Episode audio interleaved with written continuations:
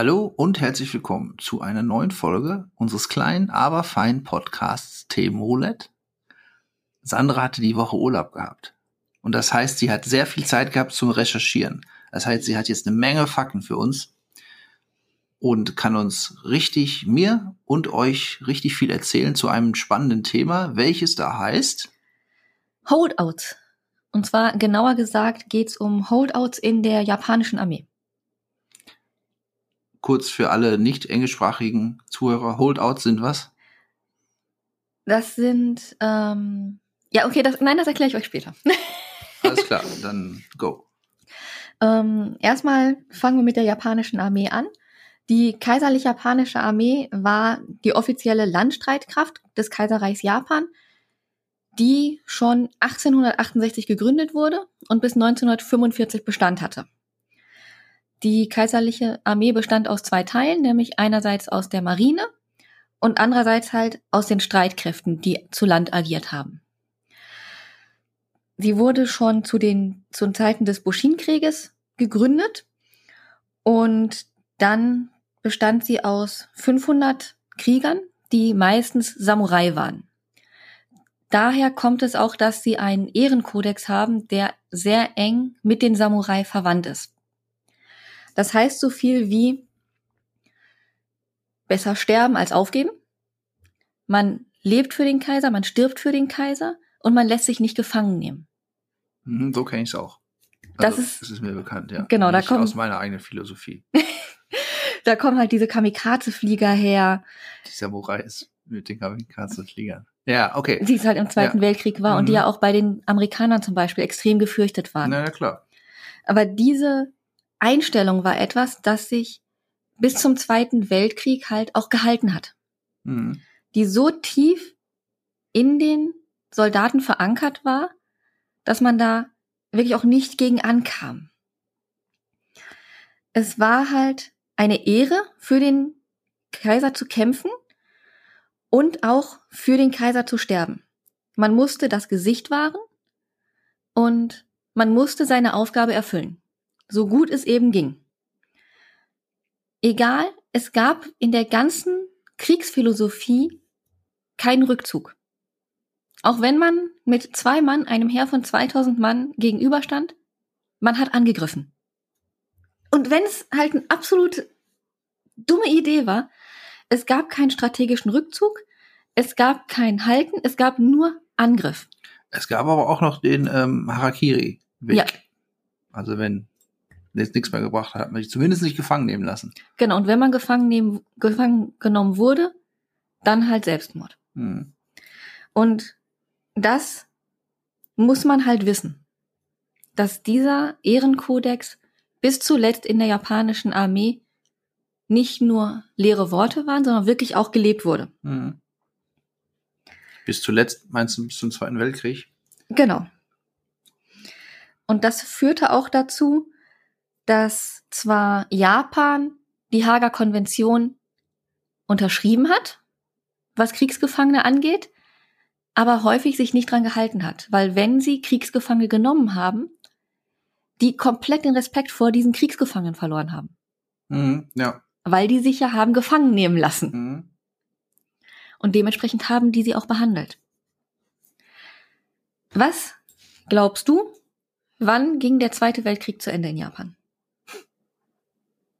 Naja, offiziell mit der Kapitulation von Japan 45. Okay. Ähm, aber da kommt bestimmt jetzt noch ein Haken da an der ganzen Sache. Oh, hm. Hm, dann wohl noch nicht. Ich weiß nur, was aus ähm, der Armee wurde, quasi, Mhm. dass die umfunktioniert wurde. Okay. Zu den Selbstverteidigungsstreitkräften. Genau. Ich habe, aber das habe ich jetzt ähm, aus anderer Quelle erfahren. Aus einer großen grünen Quelle, aber ist egal. Also 45 gab es 145 Divisionen der kaiserlichen Garde oder der kaiserlichen Armee mit 6,3 Millionen Streitkräften. Davon eine Million Reservisten. Das war nur die kaiserliche Armee. Die japanische Verteidigungsarmee, nur die Verteidigung, hatte nochmal 55 Divisionen mit 2,6 Millionen Mann und 16 Millionen Reservisten und der Nationalgarde. Das heißt, Da waren 45. das war 45. Ja, 45 ist ja jetzt äh, ein Jahr. Jetzt zum Ende des Krieges, Genau. oder? Wenn wir jetzt mal so zum Ende des Krieges gehen, noch nicht ganz 45, wann Japan so wirklich in den Zweiten Weltkrieg eingestiegen ist. Dann gab es den Angriff auf Pearl Harbor, der ja für Japan schon ein wichtiges Ereignis war. Mhm. Und nach dem Angriff von Pearl Harbor hat sich die japanische Armee extrem in Bewegung gesetzt und massive Landgewinne auch gemacht. Mhm. Die gingen Richtung Süden und haben bis März ein Land eingenommen in Thailand, Burma, Borneo, Hongkong, den Philippinen, Java und Sumatra. Ja. Und so in der ersten Jahreshälfte 42 haben die 250.000 Kriegsgefangene gemacht. Bei eigenen Verlusten von 7.000 Toten und 14.000 Verwundeten. Gute Quote, würde ich sagen. Ja, definitiv. Also die waren auch gut. Dazu haben die halt eine große Bodenoffensive gestartet, um China zu zerschlagen. Aber das Problem ist, dass sie zwar viele Leute hatten, aber trotzdem das Territorium nicht halten konnten. Und von daher halt sich irgendwann auf die Angriffe gegen die USA wieder verlegt haben. Und China quasi an zweiter Stelle stand. Weil die konnten nicht an beiden Fronten gleichzeitig Mhm. kämpfen. Die japanischen Streitkräfte waren halt auf den ganzen Inseln, die du auf der Karte findest, verstreut. Die hatten alle ihre Aufgaben und waren überall verstreut. Im Sommer 44 war zum Beispiel eine Gruppe auf Guam. Und da kommen wir zu einem der ersten Holdouts, die ich dir heute vorstellen möchte. Okay. Und zwar Yokoi. Er war mit einigen Mitgliedern der Einheit auf Guam und zog sich später in den Dschungel zurück, als ihn dann die Kapitulation Japans erreichte. Das Problem war, der hat das nicht geglaubt. Mhm. Und das ist etwas Hm, Ich glaube, ich weiß, in welche Richtung es geht. Was? für alle Holdouts gilt. Ja. Die haben zwar meistens erfahren, dass Japan kapituliert hat, Mhm. Aber haben weiter gekämpft, Genau. weil sie gedacht haben, nö, das kann ja nicht sein. Genau. Ja. Die konnten das aber nicht glauben. Und von, und daher haben die weitergekämpft. Mhm. Da, wo sie waren. Ah, okay. Mit dem Das- Auftrag, den Mhm. sie da, wo sie waren, hatten. Ja. Und Da hätte der Kaiser schon persönlich vorbeikommen müssen ne? und sagen, ey, Kollege, wir sind fertig. so ungefähr. Geh mal wieder zurück nach Hause. Ja. Und 52 haben die zum Beispiel über Guam ein Flugblatt abgeworfen, das über das Kriegsende informiert hat. Das hat Yokoi aber auch nicht wirklich Mhm. überzeugt. Weil, was bedeutet eine Kapitulation? Naja, Ehre verloren. Ja, du verlierst das Gesicht, du verlierst Mhm. das Ansehen. Eigentlich kannst du dich auch gleich umbringen. Ja. Von daher ist nicht. Das kann Mhm. nicht sein. Mhm. Das kann nicht wahr sein. Er hat sich noch relativ lange auf dieser Insel aufgehalten mit seinen Gefährten. Die sind irgendwann gestorben, 1964, und der ist noch weiter da geblieben. Der hat halt in einer kleinen Erdhöhle gelebt, die er sich selber gegraben hat. Erst mit seinen Gefährten Mhm. und ist dann 72 da rausgekommen. Der hat sich von Nüssen ernährt, von Früchten, die er da gesammelt und angebaut hat und von allem möglichen, was da gelebt hat. Das ist Urwald. Ja. Da lebt genug, was man umbringen kann. Manches bringt dich vielleicht auch um, aber wenn du eine Weile da bist, weißt du, was dich umbringt und was du umbringen kannst. Mhm. Und weißt du, wann der entdeckt wurde? 1952? Nein, Oh, da habe ich falsch 72. gespickt. Oh. Okay. der hat bis 72 durchgehalten und war noch der Meinung, es ist noch Weltkrieg. Ja. Erzähl ruhig weiter. Ich habe dann nachher äh, noch eine Anmerkung zu, wo, also wo ich sofort, wo bei mir sofort geklingelt hat, woher ich das schon mal kenne.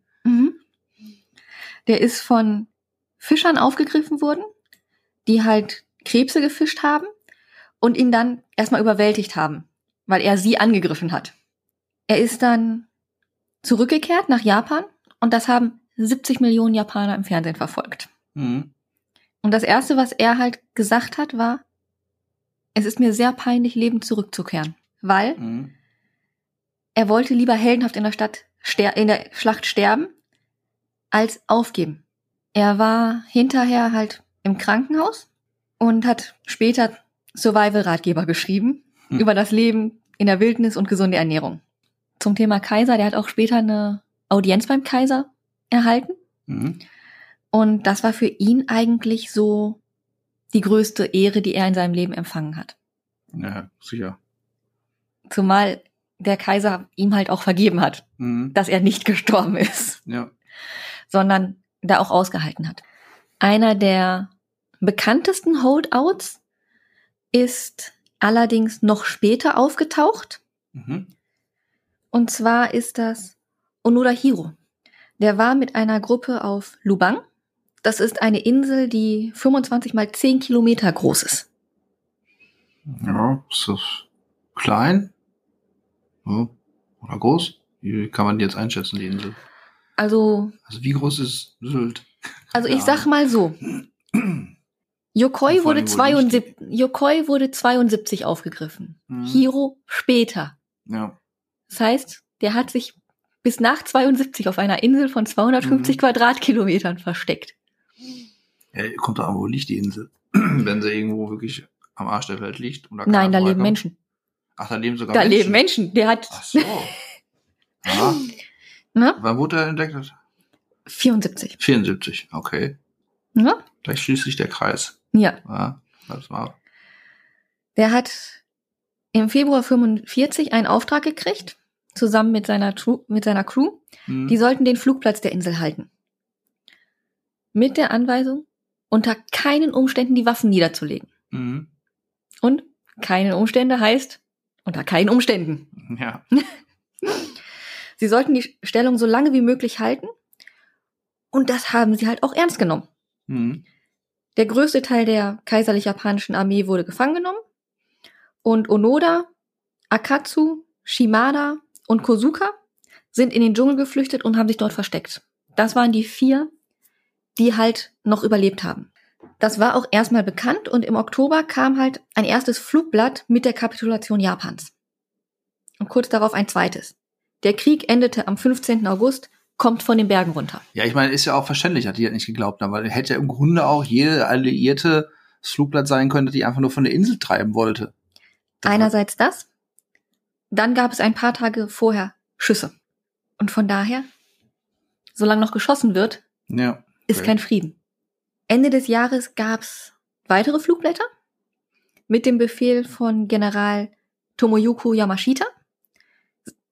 Und der hat befohlen, sich zu ergeben. Die Gruppe hat sich dann beraten und beschlossen, nee, das ist nicht wahr. Mhm. Dieses Flugblatt kann nicht echt sein. Ja. Vor allem nicht, weil Schreibfehler drin waren. Okay. Weil, ja gut, ist aber auch eine komplizierte Sprache, ne, die japanische. Also, ja, aber sie, die sind ja von der japanischen Regierung abgeworfen worden. ja, aber selbst die kann sich wohl offensichtlich mal irren. Ja, und allein deshalb haben Ja. die schon gesagt, das kann nicht sein. Das war aber wirklich dumm von der Regierung, da noch Fehler reinzuhauen. Ne? Würden Japaner, Hätten sie mal die Praktikanten Also, nicht die Flugblätter genau. schreiben lassen. Mhm. wenn schon, denn schon. Ja. Das kann nicht wahr sein. Die haben sich also einfach entschieden, weiter im Dschungel zu bleiben. Die haben sich von Bananen, Obst ernährt und die haben zum Beispiel auch die Bauern bestohlen, die Mhm. in dem in dem Umfeld gewohnt haben, die auf der Insel gelebt haben. Die haben Obst geklaut, Lebensmittel geklaut und eine Kuh ab und zu mal. Schlawiner klauen einfach die Kuh vom Bauern. Das Problem ist, für die Bauern war das ja nicht eine Kleinigkeit. Ja, ja, natürlich nicht. Ich Ja. davon gelebt. Ja, und du hast 45, es war gerade Krieg um, Mhm. und wenn du dann noch eine Kuh hast und die dir dann geklaut wird oder umgebracht wird, dann hast du ein Problem. Und deswegen haben, sind die halt echt dagegen auf die Barrikaden gegangen. Problem ist, die Soldaten hatten noch Waffen. Mhm. Also die haben ja die ganze Zeit immer noch ihre Waffen gehabt. Ja. Die hatten noch ihre Uniform, die Mhm. hatten ihre Säbel, die hatten Munition, die hatten noch Handgranaten. Also alles, was die halt so hatten Mhm. und waren damit abgezogen. Die haben auch eigentlich nicht davor zurückgeschreckt, Gewalt anzuwenden. Das hat sie nicht sonderlich beliebt gemacht. Ja. Ich wundere. Das führte dazu, dass 74 ein Kopfgeld ausgesetzt wurde. Mhm. Unter der Voraussetzung, Von wem jetzt? Von der japanischen Regierung? nein, Von den Bauern vom, da. vom philippinischen Ach so. Diktator warst du derzeit. Ja. Ähm, unter der Bedingung, dass sie lebend geschickt wurden. Mhm. Wobei die Bauern auch gesagt hat, das ist gut, dass der Hinweis kommt, weil ansonsten würden wir dir die zwar bringen. Mhm. Die Köpfe. Genau. Allerdings mehrfach geteilt. Nach und nach sind die aber doch zurückgekommen. Mehr oder weniger lebend. 49 hat sich Akatsu, also einer davon, von der Gruppe entfernt und ergeben. Ähm, der ist 1950 aufgetaucht, weil er ein halbes Jahr auf sich alleine gestellt war. Und der hat zum Beispiel auch allen mitgeteilt, dass die anderen drei noch leben. Mhm. Weil das ja gar nicht klar war. Ja. Überleg mal, das war jetzt schon fünf Jahre her und du wusstest überhaupt nicht, liegen die noch? Du wusstest nur, die sind irgendwo im Dschungel. Ja, aber hatten die denn überhaupt gar keine Funkkontakt zu irgendjemandem außerhalb? Nein, die sind in den Dschungel gegangen Ja. mit dem, was sie hatten. Hm, achso, die hatten ja keine Basis oder so. Nein. Hm, na gut. Dann ist es okay. Ansonsten hätten die, hätte man die ja auch anfunken können und Ja, sagen, der deswegen ja Krieg ist ich ja, vorbei. hm. Nein, Ja, also ich dachte, vielleicht gibt es ein paar Holdouts, wo wirklich richtige Basen waren. nein. Okay. Das sind alles Soldaten, die irgendwo auf einer Mission waren und sich dann in den Dschungel zurückgezogen haben. Da Hm, war ja so, überall ja. Dschungel. Hm? Da gibt's wenig Funkgeräte. Ja, okay. Also zumindest war dann bekannt, die leben noch. Hm? Und 52 wurden dann erneut Briefe und Familienfotos abgeworfen mit der Bitte, dass sie nach Hause kommen. Die übrigen drei hat aber auch nicht gefruchtet. 53 gab es dann mal wieder eine Schießerei mit lokalen Fischern. Mhm. Dabei ist ein weiterer angeschossen worden, Shimada, und der ist dann gepflegt worden und hat sich wieder erholt. 54 wurde er trotzdem erschossen Mhm. bei einer weiteren Schießerei. Der wurde dann nämlich von einem Suchtrupp erschossen, der die ausfindig machen wollte. Und die haben ja immer noch Krieg geführt. Die haben ja nicht nur versucht zu überleben, auch, Mhm. und das wird auch viel Zeit in Anspruch genommen haben, sondern vor allem haben sie immer noch Krieg geführt. Mhm. Und ein Teil davon waren Guerilla-Angriffe. Ja. Das heißt, die sind Klar. immer wieder auf die Höfe und haben da so Nadelstiche gesetzt. Mhm. Und einmal haben sie dann zum Beispiel Reisfelder verbrannt. Und dabei ist auch wieder einer der Mitglieder angeschossen worden und erschossen. Mhm. Kosuke hat in dem Fall 72 nicht überlebt. Und da haben die Behörden gedacht, vielleicht lebt der vierte Onada ja auch noch. Eigentlich Mhm. haben die den 59 schon für tot erklärt. Mhm. Und es wurden wieder Suchtrupps gebildet, die den aber immer noch nicht ausfindig gemacht werden. Also Onoda ist immer noch nicht zu finden. Mhm. Der ist immer noch auf dieser 25 mal 10 Kilometer großen Insel Mhm. verschwunden. Ja, sie so ein Erdloch verbuddelt hat. Und äh, so eine Insel kann groß sein, wenn man mal Lost gesehen hat. Ne? Der ist immer noch weg. Und inzwischen, die Welt hat sich ja weitergedreht. Mhm. Es gibt mehr Medien als in den 50ern. Mhm. Vieles spricht sich mehr rum. Und von daher hat sich das inzwischen auch bis nach Japan wieder zurück herumgesprochen. Und da gab es einen Studenten. Suzuki Norio. Der hat sein Studium abgebrochen und hatte ein Ziel. Mhm. Er möchte Lieutenant Onoda, ein Panda und ein Yeti finden. Ja. In dieser Habe Reihenfolge. ich gerade schon auf deinen Spickzettel hier gesehen. Also, Äh, okay, also Pandas waren für die auch so eine Art äh, exotische Tiere, die es vielleicht gar nicht gibt. Oder der Yeti. ja, okay. auf jeden Fall hat er sich dann auf die Reise nach, äh, auf die Insel gemacht Mhm. und gesagt, okay, ich finde den jetzt. Mhm. Der hatte halt den Vorteil, dass er Japanisch sprach Mhm. und nicht nur Philippinisch. Und hat ihn auch tatsächlich gefunden. Mhm. Die haben sich angefreundet, also Mhm. sind in Kontakt gekommen, haben sich auch Mhm. tatsächlich ein bisschen angefreundet. Mhm. Aber Onoda hat gesagt, ich bleib hier. ich gehe hier nicht weg. Weil, wenn ich aufgeben soll, dann will ich das von meinem Vorgesetzten hören. Das heißt, Suzuki musste zurückfliegen nach Mhm. Japan und seinen ehemaligen Vorgesetzten ausfindig machen. Mhm. Was glaubst du, was der inzwischen war? Tot.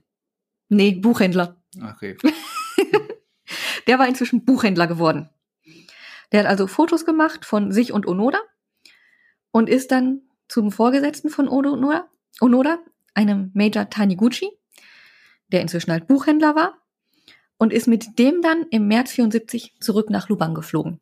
Und dort hat der Major ihn dann informiert, dass Japan tatsächlich kapituliert hat und hat Onoda befohlen, sich zu ergeben. Und das hat er akzeptiert. Weil das war ein Befehl von Klar, oben. Ja. Er trug halt immer noch seine Uniform, sein Schwert, sein Gewehr und 500 Schuss Munition. Mhm. Ich weiß nicht, wo die die Munition immer wieder hergekriegt haben. Ja, gute Frage. Ich weiß nicht, wie viel sie da gelandet sind oder ob sie von den Bauern auch Munition abgeswackt haben oder ob er die selbst hergestellt hat. Ich, Ich, weiß tippe nicht. eher auf philippinisches Militär. Ach so, ja. Also hat er sich die da irgendwie geschnappt, ja. Das würde ich jetzt sagen. Ne, der hatte auch Handgranaten, also ich tippe Mhm. eher auf philippinische Militär. Hm. Die haben im Laufe der Zeit 30 Menschen getötet und 100 verletzt Mhm. auf der Insel. Er ist allerdings begnadigt worden, Mhm. trotz allem. Und der ist jetzt 52 Mhm. und wieder zurück nach Japan gekommen. Allerdings ist er nicht so wirklich mit dem neuen Japan klargekommen. Ein Suchsoldat meinte auch, dass es wahrscheinlich besser gewesen wäre, Du meinst, ihn, er hat sich nicht so an die an neue Umstände anpassen können? Welch Wunder. also ein, ein Suchsoldat meinte, dass es wahrscheinlich besser gewesen wäre, ihn auf der Insel zu lassen, wo Ja. 45 herrscht, weil es ein großer Schock sein muss, Hm, ja, wenn er zurückkehrt. Mhm. Ne? Und naja, er, er wurde aber doch in erster Linie positiv aufgenommen von Japan, Mhm. von den Japanern. Ja, ja Trotz natürlich. allem.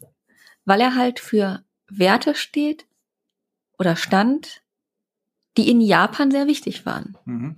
Für Durchhaltevermögen, für Zuverlässigkeit, für Ehre, für Vaterlandsliebe, für Treue, für alles das, was halt in diesem Kodex auch steht. Und was Mhm. ja in den 70ern teilweise schon nicht mehr so extrem gelebt wurde. Allerdings war Onoda ziemlich überrascht und auch entsetzt über das, was er in Japan vorgefunden hat. Mhm. Über die Masse Ja. an Menschen. Allein schon, dass der Kaiser tatsächlich kapituliert, hat, Ja, muss ja für ihn ein Schock gewesen sein. das auch. Aber auch über die Luftverschmutzung, Mhm. über das Aussehen der Menschen.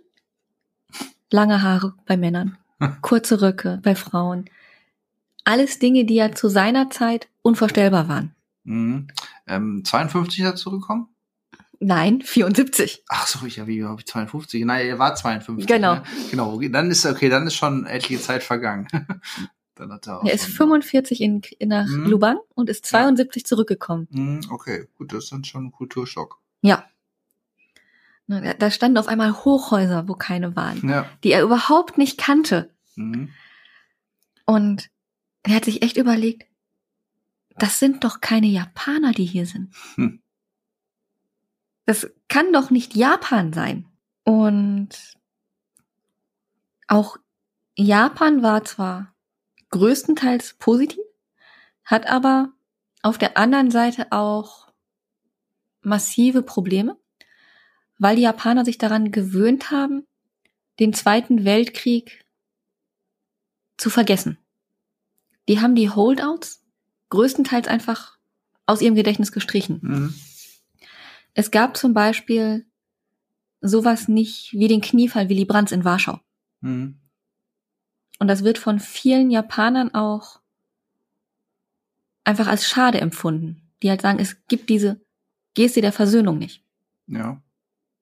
Ne, die finden das gut, dass Willy Brandt das gemacht hat Mhm. und vermissen sowas. Mhm. Und je länger das her ist, desto mehr gerät auch das in Vergessenheit. Vielleicht gibt's ja noch ein paar Holdouts. Möglich. Aber so langsam dürften die auch Jahr. sehr alt werden, Mhm. ne? Auf jeden Fall, der ist nach seiner Rückkehr so populär gewesen, dass man ihn gebeten hat, in die Politik zu gehen Mhm. und fürs Parlament zu kandidieren. Hat er aber nicht getan. Der hat eine Biografie geschrieben und ist nach weniger, wenigen Jahren, 75, nach Brasilien gezogen. Sein Bruder lebte schon da und ist da Viehzüchter geworden. Mhm. Der ist da auch in die Politik gegangen, in der lokalen japanischen Gemeinschaft und hat kurze Zeit später, 1980, einen Bericht gesehen über einen japanischen Jugendlichen, der seine Eltern umgebracht hat. Und das war ja noch eine Stufe über dem, was er vorher schon als Werteverfall betrachtet hat in seiner Mhm. Heimat. Nicht nur, dass sie lange Haare haben und kurze Röcke tragen, jetzt bringen die auch noch ihre eigenen Eltern um. Hm. Wo er dann sagte, nein, das kann ich nicht hinnehmen. Ja, aber er hat doch eh schon Japan in den Rücken gekehrt. Er ist so, wieder zurückgegangen. Ja, okay. Er ist tatsächlich wieder zurückgegangen nach Japan und hat da eine Schule eröffnet, eine Naturschule, um halt diesem Werteverfall entgegenzugehen Mhm. und hat damit inzwischen auch mehrere, also inzwischen gibt es da mehrere Schulen von, Mhm. die über ganz Japan verteilt sind. Er hat dann auch später Lubang nochmal besucht und hat 10.000 US-Dollar gespendet. Und er verbringt halt immer noch regelmäßig Zeit in Brasilien. Inzwischen ist er allerdings verstorben vor sieben Jahren, Mhm. 2014. Ähm, mich interessiert noch eine Frage brennend. Dieser äh, Student, der Ja. den Noara gefunden hat, hat der dann auch den Panda und den Yeti gefunden? Ein Panda wahrscheinlich schon, ein Yeti wahrscheinlich nicht. Ach, schade. Onoda ist der bekannteste Holdout, Mhm. aber nicht der letzte. Okay. Gab also noch einen. Ja, allerdings ist der wesentlich kontroverser. Hm. Der wurde neun Monate später noch aufgegriffen. Und zwar war das Nakamura. Und zwar war das in Indonesien auf einer Insel. Das war am Dezember 74. Er hat sich da eine kleine Hütte gebaut und ein Feld angebaut, wo er Gemüse angebaut hat und Tabak. Mhm. Und dort hat er halt gelebt. Er war so wirklich der letzte Soldat, der erst so spät entdeckt wurde. Allerdings hat er das Problem, dass er kein Japaner war. Nicht so wirklich. Oh, okay. Deswegen ist er wesentlich weniger bekannt. Das heißt, er war nicht so wirklich Japaner. Also ein, ja, wie sagt man? Warum war er nicht so richtig Japaner? Ist er Mhm. zugewandert gewesen? Nee, zwangsrekrutiert. Okay. Der war zwangsrekrutiert und war, ähm, boah, was war ein Taiwanese? Okay. Ähm, er hat halt auf dieser kleinen Lichtung gelebt, hat sich eine kleine Hütte gebaut und hat sich alles Mögliche angebaut und hat da über 30 Jahre gelebt. Und ist eigentlich nur aufgefallen, weil diese Hütte und diese Lichtung aufgefallen ist. Und immer wieder auch Flugzeugen aufgefallen ist. Aber Mhm. Solange noch Flugzeuge flogen, hat er gedacht, da ist noch Krieg. Tja. Dass die Flugzeuge moderner wurden, hat er gedacht, okay, Mhm. Krieg wird halt moderner. Und für jeden Mondzyklus hatte er so ein Seil Mhm. und hat immer einen Knoten gemacht, wenn ein Mondzyklus um ist. Mhm. So hat er die Zeit gemessen, Ja. so um die 30 Jahre lang. Mhm. Weil der ist erst 74 aufgegriffen worden. Mhm. Da war er 55. Und der hat gesagt, er war eigentlich fast nur damit beschäftigt, irgendwie zu überleben. Ja, klar. Nakamura hatte halt wirklich das Problem, der war taiwanesischer Ureinwohner. Was jetzt genau, ob Amis oder Poyuma, das ist nicht so ganz klar. Aber der wurde 43 zwangsrekrutiert. Er wollte, er war damit halt staatenlos. Mhm. Und das ist halt irgendwie ein paar Jahre später ein Problem. Hm. Er wollte nach Taiwan zurückkehren, identifizierte sich aber als Japaner. Japan hat aber seine Ansprüche auf die Insel abgetreten. Und seit 49 war Taiwan halt Regierungssitz von China. Und Japan hat halt die Volksrepublik China schon anerkannt. Mhm. Ja, was war er denn jetzt? Tja, er war wohl irgendwo dazwischen. Genau. Quasi. Ähm, heimatlos Genau. und geächtet. Der bekam halt einen chinesischen Namen, aber es war halt noch nicht klar, ob er eingezogen wurde oder sich selbst gemeldet hat. Und die meisten sagen halt, er wurde zwangsrekrutiert. Aber auch da, je nachdem, wen man fragt, ne, man sucht sich halt immer das aus, was einem besser passt. Und die Taiwanesen wollen halt, dass Nakamura sich als Opfer der Besatzungsmacht sieht. Und Nakamura sagt, er ist eingezogen worden, würde aber, hätte aber ohnehin kämpfen wollen. Mhm. Und von daher, der passt nirgendwo rein. Mhm. Und das macht es halt so schwierig. Und deswegen wird mit ihm halt auch so ganz unterschiedlich umgegangen. Mhm. Onoda hat, als er gefunden wurde, zum Beispiel noch seinen Sold bekommen. Der war Offizier, Mhm. der war Japaner, der hat seinen kompletten Sold ausgezahlt bekommen. Und Nakamura wollten sie noch ein paar, noch 227 Dollar auszahlen. Weil er war nur einfacher Soldat und Mhm. dann bis Kriegsende den Sold hätten sie ihn ausgezahlt. Den Mhm. Rest nicht. Das hat äh, für einiges Aufsehen noch gesorgt. Und die haben ihn dann auch später noch einiges mehr ausgezahlt. Also statt der 68.000 Yen haben sie ihm dann noch, ich weiß nicht wie viel Yen ausgezahlt, also noch eine ganze Ecke mehr. Ich habe es irgendwo gelesen, aber ich habe es vergessen. Mhm. Aber es hat halt echt für einige Diskussionen in Japan gesorgt, wie mit den Holdouts umgegangen wird. Mhm. Und gerade diese Diskussion und diese Unklarheit sind halt auch der Grund, warum Onoda Hiro wesentlich bekannter ist als Nakamura. Weil gar nicht klar war, ist er Japaner, ist er kein Japaner? Zählt er dazu, zählt er nicht dazu? Und das Problem ist auch für viele Holdouts, dass die später in der Gesellschaft gar nicht mehr angekommen sind. Die hatten psychische Probleme, die hatten Sozialisa so Sozialisierungsprobleme, Mhm. die haben keinen Job mehr bekommen und sowas wie eine psychosoziale Betreuung, Diagnostik von PTBS oder so, das Mhm. gab's ja gar nicht. Ja, klar. Da noch nicht. Das gab's in der ganzen Zeit nirgendwo. Und in Mhm. Japan schon mal dreimal nicht. Und von daher haben die echt ein Problem gehabt. Ich sag mal, er hat jetzt noch vier Jahre gelebt und ist später an Lungenkrebs gestorben. Mhm. was wahrscheinlich an dem Tabak liegt, den er sich selber Hm. angebaut hat.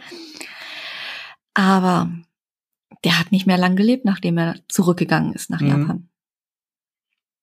Wie viel, hast du auch eine Zahl, wie viele Holdouts es gab oder die dann gefunden wurden? Sind? Mm, Hast du das schon gesagt? äh, nee, ich hatte das nicht gesagt. Ich hatte da eine Zahl, aber ich glaube, die habe ich nicht hier in meinen Skripten. Die kann ich aber nachher nachreichen. Auf jeden Fall hatte ich eine. Die habe ich aber in meinen umfassenden Notizen, nicht in den das waren sortierten. ja wahrscheinlich weitaus mehr als die drei. ja, ich hatte auch welche für die verschiedenen Länder. Mhm. Vielleicht findest du das ja noch raus, Ja. ähm, weil ich kann da auch, ähm, also ich kenne Holdouts tatsächlich jetzt schon seit, naja, weiß nicht, seit ich fünf oder sechs bin. Mhm. Da fragst du jetzt aber, boah, wie, wie kann das denn passieren, ne? Wie, woran mag das wohl liegen? Und da sage ich dir, warum das liegt. Da habe ich mich gerade auch sofort bei mir geklingelt, Mhm. als du erzählt hast, irgendein so ein Japaner ist auf einer Insel und glaubt immer noch, dass Krieg ist. Hm, Da haben wir schon zwei andere Typen äh, 1981 doof geguckt, als sie auf einer Insel gelandet sind. Und zwar Bud Spencer und Terence, Und Terence Hill. Hill. Genau. 1981, zwei Asse trumpfen aus. Die, die sind nämlich auch auf einer Insel gelandet. Da war noch ein Japaner, der halt dachte, wer Krieg. Ich glaube, der hatte sogar noch einen Panzer. Ja, Genau. Und ähm, da habe ich schon gedacht, ah, guck, der, das ist Holdout gewesen. 81, da war ja auch schon der, ähm, da waren die zwei schon zurück. Ne? da waren sie alle schon zurück. alle schon zurück. Da war natürlich, da hat sich bestimmt der ähm, Drehbuchautor gedacht, ja, da machen wir jetzt mal einen lustigen Film raus mit unseren zwei ähm, Superhelden Ja. sozusagen. Also ich habe mich da echt durch einige Texte gewühlt, unter anderem, Mhm. da bin ich ja so ein bisschen amok gelaufen in meinem Kopf, habe ich einen Artikel Nicht nur im Kopf. aus, aus dem Spiegel gelesen von 76, Ja. wo es dann um Japan im Zweiten Weltkrieg ging Also wirklich, die, der Titel war irgendwas mit Japan im Zweiten Weltkrieg. Und später im Text stand dann der Satz, wie viele Millionen Menschen durch den von Japan begonnenen Krieg gestorben sind. Mhm. Und ich dachte mir, also selbst wenn ich in Geschichte nicht ganz so gut war, ich kann mich nicht erinnern, dass Japan den Zweiten Weltkrieg begonnen hat. Den, ja, bei dem Zweiten Weltkrieg nicht, aber zumindest, vielleicht meinte, meinte der Artikel durch den Angriff auf Pearl Harbor. Vielleicht deswegen. Das mag sein, aber ich Ja, ja. kann mich nicht erinnern, dass Japan den Zweiten Weltkrieg begonnen hat. Das ist, glaube ich, nein, das, ähm, da war jemand anderes schuld, so wie ich das in Erinnerung habe. Ne? Und das war 76 im Spiegel. Hm? Hm. Das- Okay. Kann nicht sein. Hm, Also ich finde hier gerade auch nicht die Zahl von den Holdouts, als ich mal recherchiert habe. Aber ich habe noch gefunden, 2005 wurden im Südostasien sogar noch zwei Männer entdeckt, die ehemalige japanische Soldaten gewesen sein könnten. Mhm. Also der letzte bestätigte Holdout war der Nakamura 74 und danach sind es halt mehr so, so Ja. Gerüchte. Aber ja, wie gesagt, ich denke mal schon, da waren noch ein paar Unentdeckte oder vielleicht waren auch, vielleicht waren auch ein paar Holdout-Leute, die einfach dann gedacht haben, oh, ähm, wir haben verloren, ich gehe doch jetzt nicht zurück nach Japan, ich bin doch nicht bescheuert, ich bleibe jetzt schön auf meiner Insel, baue hier meinen Tabak an und mache mir noch gemütliche 30 Jahre auf der Insel. Möglich. Kann ja sein. Ja, die hatten vielleicht keinen Bock auf Harakiri. Kann man ja nachvollziehen. Mhm. Aber das fand ich schon ganz spannend, dass eigentlich der Weltkrieg, der Hm. Zweite Weltkrieg, Ja, wie wir ihn kennen, Ja. Erst 45, ge- äh, 75 geendet hat. Nee, 74. Dezember Mhm. 74 Ja, in deren Köpfe halt. geendet hat. Mhm. Ich finde es äh, spannend, dass ich eine ganze Folge lang, als wir die ganze Folge lang über Japan reden konnte und ich nicht das G-Wort benutzt habe. ähm, Ja, ich stimmt, du werd's hast auch, noch gesagt. Ich werde es auch nicht benutzen, da, aber dafür kommt ja bald eine eigene, eine eigene Folge. Mhm. Die ich hole die G-Keule noch volle Pulle raus. Deswegen sage ich jetzt da gar nichts zu. Ja. Hat sich jetzt aber auch nicht so angeboten. Wobei ich, ich muss noch mal recherchieren. Könnte sein, dass das auch in einem Film ein Thema war. Möglich. Ja, ja. Mehr sage ich dazu nicht. Nee, aber Mhm. ich fand das echt, also wirklich. ne, Wann endet der Zweite Weltkrieg in Japan? 1975. Kommt wieder meine Standardfrage. Wie bist du darauf aufmerksam geworden? Ähm, wie bin ich darauf aufmerksam geworden? Frag mich. Ich bin, glaube ich, irgendwo lang gestolpert. Okay. Naja. Interessant, was du da immer so zutage förderst durch deine Stolperei. Okay, so. Hast du sonst noch irgendwelche Anmerkungen dazu? Nee, Oder was zu besprechen? nee. Also ich guck mal eben. So, also ich habe tatsächlich die Zahlen noch gefunden. Allerdings sind das auch Zahlen wieder von dem Artikel von 72, von dem ich gerade schon gesprochen habe. Und 72 wurde geschätzt, dass es noch eine ganze Reihe von Holdouts gibt. Und zwar 2949 in China, 364 in Sachalin, 112 in Nordkorea, 1500 in Nordvietnam, 1000 in Neuguinea, 114 auf den Philippinen, 100 auf Sumatra, 30 auf Saipan, 2 auf Borneo, 2 auf Tinian und viele mehr. Mhm. Das ist so, wie es in dem Artikel steht. Sind, heißt jetzt äh, Holdouts ähm, einzelne Soldaten oder wenn da jetzt steht 100 auf Sumatra, waren es jetzt 100 Soldaten oder 100 Einheiten? Äh, Weil- 100 Soldaten. okay, weil Ob die jetzt einzeln sind oder in Dreier-, Vierer-, Fünfer-Gruppen, Okay, aber okay, insgesamt dann- 100 Ja, ich Soldaten, dachte die vermisst mh, werden. Weil wenn das jetzt irgendwie 100 ähm, Divisionen gewesen Nein, wären, wäre es verdammt viel.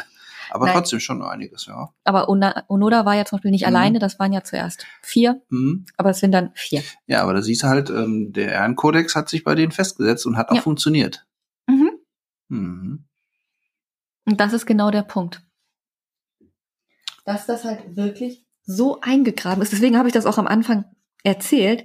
Ja, das ist aber auch bei jedem einzelnen Kamikaze-Flieger so gewesen. Die hatten Ja. da keine Probleme mit, ähm, ihr Flugzeug in anderen Flugzeugträger reinfliegen zu lassen. Nee, aber das muss man dann halt auch erstmal verstehen, Mhm. dass die das halt wirklich so leben Mhm. und nicht nur, ich sag mal, dass das einem nicht nur gesagt wird. Alles für den Kaiser. Ja, so ungefähr. Nicht für den Dackel, aber für den Kaiser. Ja, dass das halt wirklich so gelebt wird. Mhm. Ja. Ja, ich denke mal, da haben wir jetzt wieder ein paar Leute neue Informationen gegeben, die viele nicht auf dem Schirm hatten. Und vielleicht gibt es auch ein paar, die den Bud Spencer Terence Film äh, kennen und Ich jetzt mehr die nicht. historischen Hintergründe dazu kennen. Mhm. Ja, es ist auch nicht, ist nicht so eine wirkliche Dokumentation, will ich jetzt mal dazu sagen. Ne? okay. Gut, das war's von, von deiner Seite aus? Ja. Okay. Es sei denn, du hast noch Fragen.